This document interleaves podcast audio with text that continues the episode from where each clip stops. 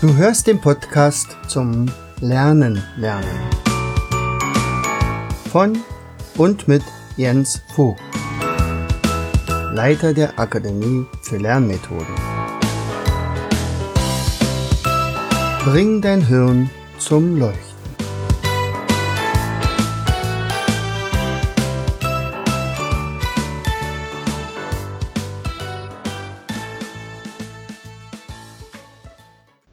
Herzlich willkommen in Vogtis Podcast Show. Bringe dein Hirn zum Leuchten. Hier dreht sich alles rund ums gehirngerechte Lernen. Unser heutiges Thema Hochbegabung oder Schluckauf und Zitronenfalter. Hm. Ich hatte letztens äh, Besuch von einer kleinen Helene. Helene ist ein Goldstück, könnte man sagen. Also leuchtende Kulleraugen, strahlend wenn eine herausfordernde Aufgabe gestellt wird und dann wieder mal nachdenklich. Die kleine Helene, die sagt nichts, ohne vorher nachgedacht zu haben. Sie ist neun Jahre alt, geht in die dritte Klasse und ja, langweilt sich dort oft. Meistens so nach drei, vier Minuten ist ihr klar, was der Lehrer von ihr will und hat dann meistens auch alles schon verstanden, während ihre Mitschüler sich erstmal mit den Aufgaben vertraut machen. Helene ist hochbegabt. Also ihre Mutti kam mal zu mir und sagte, sie war beim Schulpsychologen, sie ahnte schon sowas und es hatte sich dann auch relativ schnell bestätigt. Sie ist, hat also einen viel höheren IQ in bestimmten Bereichen als ihre Mitschüler.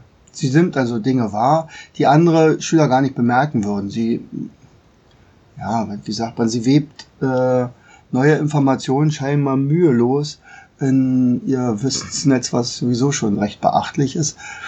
Und ihre Mitschüler, hm, ja, die haben große Mühe, sich auch nur die Hälfte davon zu merken. Jetzt könnte man natürlich denken, wow, welch Glück, solche Kinder zu haben, nicht? Also, ja, aber äh, vielleicht kennst du ja auch den, den in, äh, genialen Detektiv aus San Francisco, Adrian Monk. Also den lieben wir zum Beispiel, meine Frau und ich. Da verpassen wir eigentlich keine Serie und haben bestimmt einige auch schon doppelt gesehen. Ähm, der einfach genial ist, der Mann. Ähm, und der sagte immer, ja, er hat so eine besondere Gabe, es ist ein Segen und ein Fluch. Jetzt könnte man sagen, Moment mal.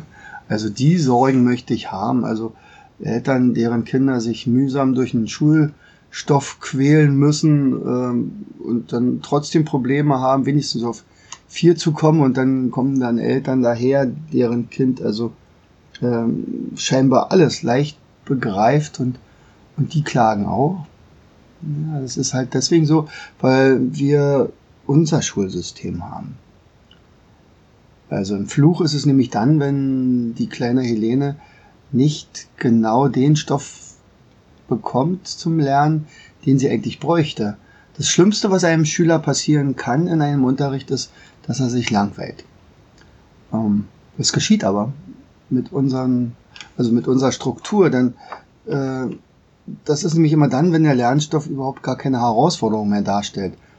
Ähm, Frontalunterricht zum Beispiel ist ja ein, ganz häufig so ein Allheilmittel und das kommt allerdings wirklich nur durchschnittlich begabten Schülern zugute. Also der Hochbegabte langweilt sich, weil es viel zu leicht ist für ihn und derjenige, der sowieso Probleme hat mit dem Begreifen, der ist dann immer noch schwer überfordert. Und äh, für den Lehrer, der einen Lehrplan zu erfüllen hat, ist das also eine höchst komplizierte Aufgabe. Und wenn ich also nicht übermotiviert bin als Lehrer, naja, dann mache ich meinen Stoff und gehe, äh, muss natürlich in Kauf nehmen, dass die einen sich langweilen, die anderen überfordert sind und die meisten, da geht's aber durch. Nicht? Also für die trifft das ja ganz gut zu. So, das Problem ist aber das, wenn der Hochbegabte, ähm, also wenn ein Hochbegabter dabei ist, der, die sind nämlich sehr kreativ und die beschäftigen sich, garantiert beschäftigen die sich. Dann beginnen sie nämlich anderweitig sich äh, umzugucken. Also sie haben fast nie den Blick vorne zur Tafel, sondern sie necken dann ihre Mitschüler und fallen plötzlich mit einem kippelnden Stuhl um. äh, machen den Klassenclown, malen in ihr Heft oder in das ihres Nachbarn. Ja, ihr Gehirn schreit regelrecht nach Beschäftigung. Doch für den Lehrer, der dafür zu sorgen hat, dass alle Schüler gut lernen können, wird der Schüler dann natürlich zum Störer. Ha. Ermahnung, man spricht mit ihm, es reicht nicht, es gibt Verweise, die Lehrer, äh, die Eltern werden zur Schule eingeladen, äh, Elternkonferenzen werden einberufen. Ähm, was macht man mit so einem, der die ganzen und den ganzen Unterricht stört? Manchmal reagieren die Kinder selbst, indem sie plötzlich so, also so, eine, so ein Symptom kriegen, dass sie also krank wären. Und dann bleiben sie dem Unterricht fern und manchmal bleiben sie dem Unterricht auch unentschuldigt fern oder werden zum Schulverweigerer. Hm. Ja, wie sieht nun so eine Lösung aus? Das ist, ist tatsächlich nicht so leicht mit unserem System. Also die Überschrift wäre in jedem Fall jeder nach seinen Bedürfnissen, seinen Begabungen, auch nach seinen Lerngeschwindigkeiten. Also die überdurchschnittlich intelligenten Kinder, äh, die brauchen halt mehr Herausforderungen. Und äh, die müssen also deutlich mehr Aufgaben erfüllen können, die aber trotzdem für sie sinnvoll sind. Also sie jedenfalls sinnvoll erachtet werden. Und die langsam lernenden Schüler brauchen halt viel mehr Zeit als der Durchschnitt. Aber die Frage ist natürlich, ist das in unseren Schulen überhaupt umsetzbar? Also ich war ja mal ähm, Trainer äh, für ein halbes Jahr äh, für Schülercoaches in der evangelischen Schule Zentrum in Berlin. Also die Schule hat mir unglaublich gut gefallen. Ich habe dort erlebt, wie äh, das, das Schul, äh, die Schulstimmung auf jeden Fall ist. Und die zehn Kinder, die ich dort hatte, die, das waren also alles sehr, sehr selbstbewusste kleine Persönlichkeiten schon von äh, der siebten Klasse an bis hoch zur elften. Also ich hatte das Gefühl, das sind ausgesuchte Schüler gewesen, aber die waren wirklich toll. Also da musste ich echt äh, alle Register ziehen, dass ich die also tatsächlich äh, begeistern konnte. Hat aber auch geklappt. Hat ja auch Riesenspaß gemacht. Aber was machen die jetzt an dieser Schule anders? Also hier löst sich der Klassenverband auf. Die treffen sich zwar noch einmal am Tag äh, früh äh, zur gemeinsamen Klassenstunde und dann, ich weiß nicht, ab neun, halb zehn äh, lösen sich die Klassen dann auf und jeder geht in den Unterricht oder in, in den Lernraum, den er für wichtig erachtet. Also Klasse 7, 8 und 9 alle gleichzeitig auf einer Etage oder zwei Etagen. Und dann geht man eben zum Beispiel, sagen wir mal, zum Mathe. Ähm, das hat, da gibt's also ein Logbuch, das müssen sie auch führen. Das heißt also am Ende müssen sie schon den ganzen Unterricht gemacht haben. Aber äh, wenn der Schüler meint, also für diese Woche steht bei mir Mathe im Fokus, dann macht er also nichts weiter als Mathe. Bis er dann alles abgearbeitet hat und Dabei ist es so interessant, also es könnte ja zum Beispiel sein, da ist jetzt jemand, der richtig cool ist in Mathe und geht eigentlich erst in die Klasse 7, hat aber schon eine ganze Menge verstanden, der interessiert sich aber auch schon für den Stoff 8 und 9, dann macht er den auch. So, gleichzeitig ist aber einer, der in Mathe einigermaßen schwach ist, der lässt sich dann auch von einem Siebenklässler das erklären. Äh, die Lehrer sind alle mit in dem, also in jedem Raum ist dann natürlich auch ein Lehrer, aber der hält sich absolut im Hintergrund. Der hat natürlich vorher sehr viel gemacht, da musste also unendlich viel Material zusammentragen und für die äh, Hochbegabten ist halt mehr Material da und für die langsam einfache auch einfachere Aufgaben. Und wenn dann am Ende er mal gefragt wird, sagt, jetzt habe ich das wirklich nicht verstanden, könnten Sie mir das nochmal erklären? Dann fragt er immer erst, wen von den Schülern hast du denn schon gefragt? Denn wenn ein Schüler einem Schüler etwas erklärt, dann ist es eine ganz andere Geschichte, als wenn ein Lehrer einem Schüler das erklärt. Es gibt zwei Aspekte, und zwar einerseits äh, fühlt sich der Schüler viel besser in seinen Kameraden mit ein und wie der auch eventuell tickt. Und zum anderen also er benutzt ja auch eine ganz andere Sprache sicherlich.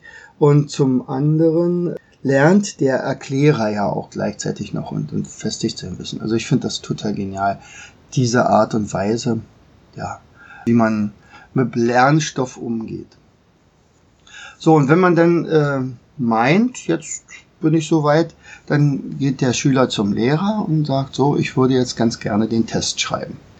Ja, und das heißt also, der Langsame wird deutlich später zu diesem Test gehen, den aber auch absolvieren und der Schnelle kann das vielleicht schon nach zwei Tagen und kümmert sich dann als nächstes um Erdkunde oder Geschichte oder so.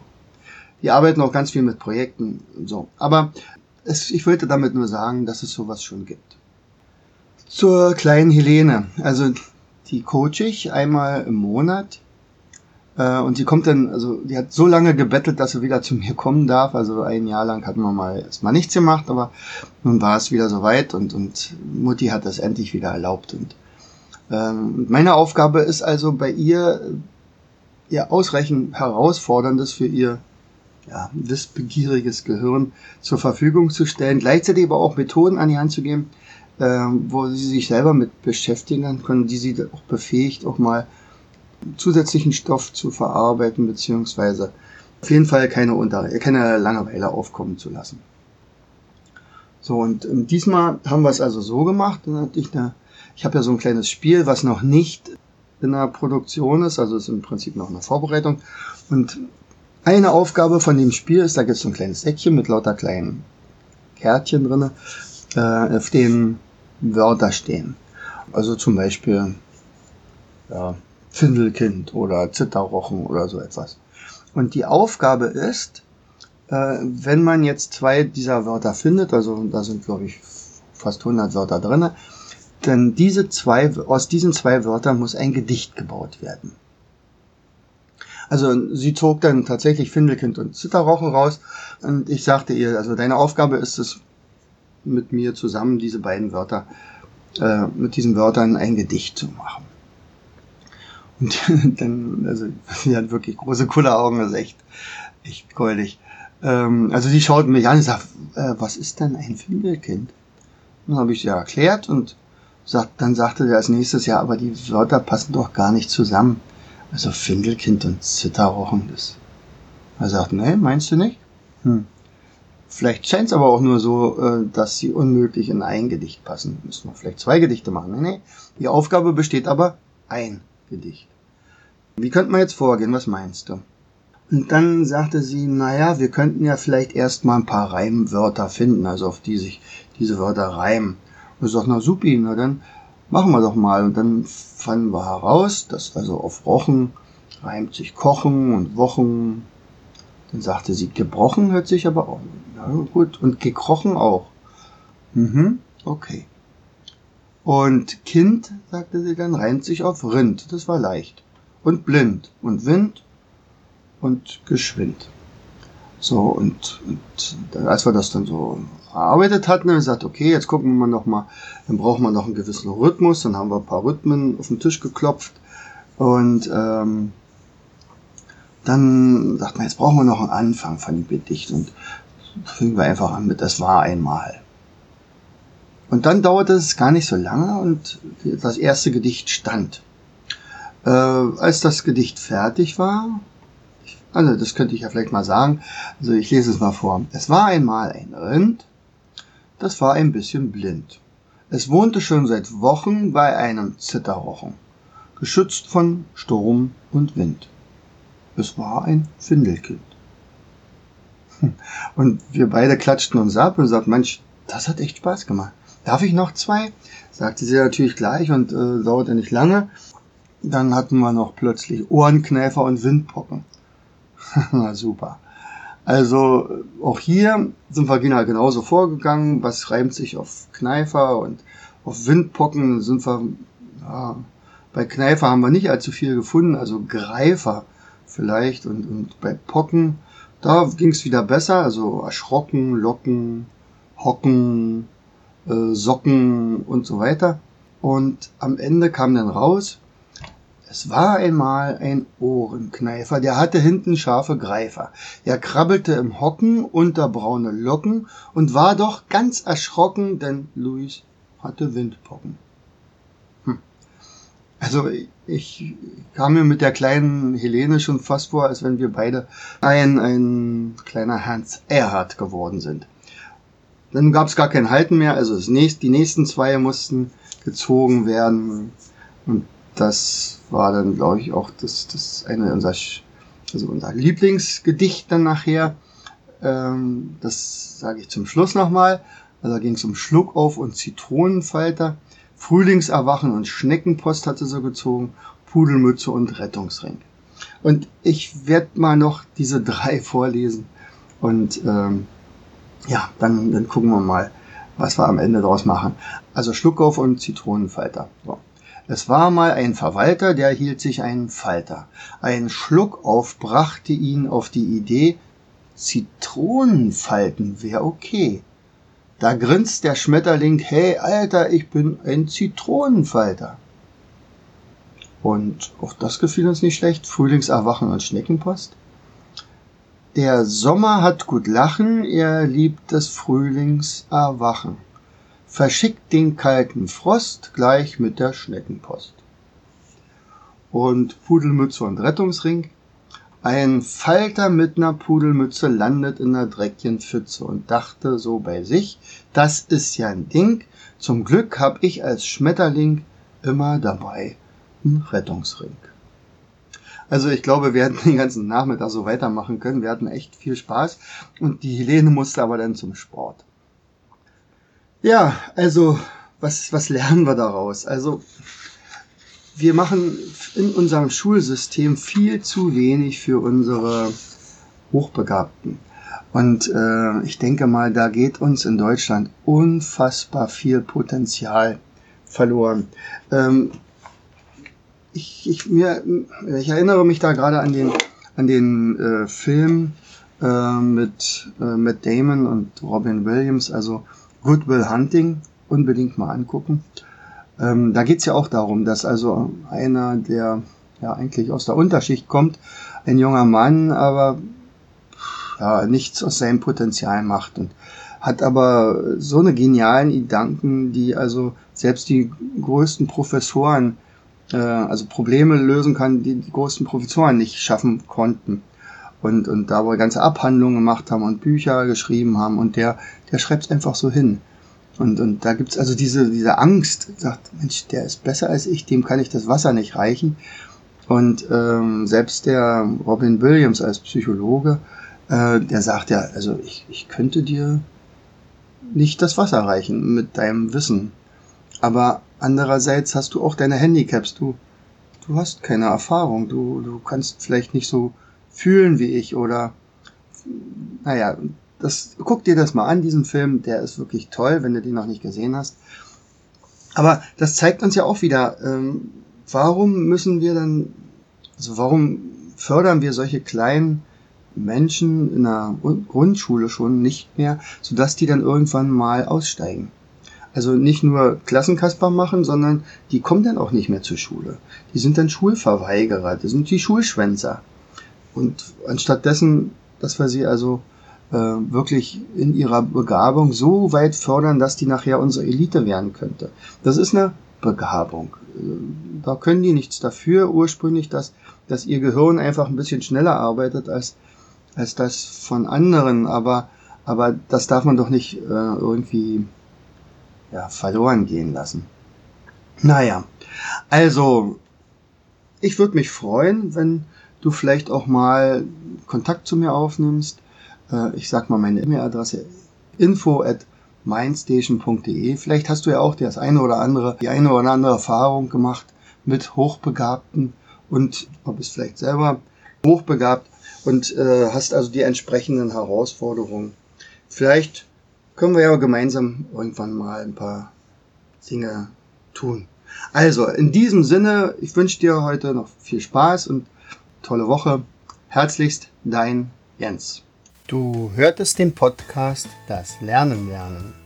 Bring dein Hirn zum Leuchten von und mit Jens Vogt, Leiter der Akademie für Lernmethoden. Ich möchte dir heute als mein Podcast-Hörer etwas Besonderes schenken. Du erhältst meinen kostenlosen 8 Lektionen Online-Kurs, wie du in der Hälfte der Zeit ab sofort doppelt so viel lernen kannst. Schicke einfach dazu eine SMS mit Lernen, Leerzeichen, deine E-Mail-Adresse an die 71117. Kommst du nicht aus Deutschland, wähle die 0049 17 86 66 21 11. Gern lade ich dich ein, uns auf unserer Internetseite zu besuchen. Klicke einfach auf www.afl-jv.de. Bis zum nächsten Mal. Herzlichst, dein Jens Vogt.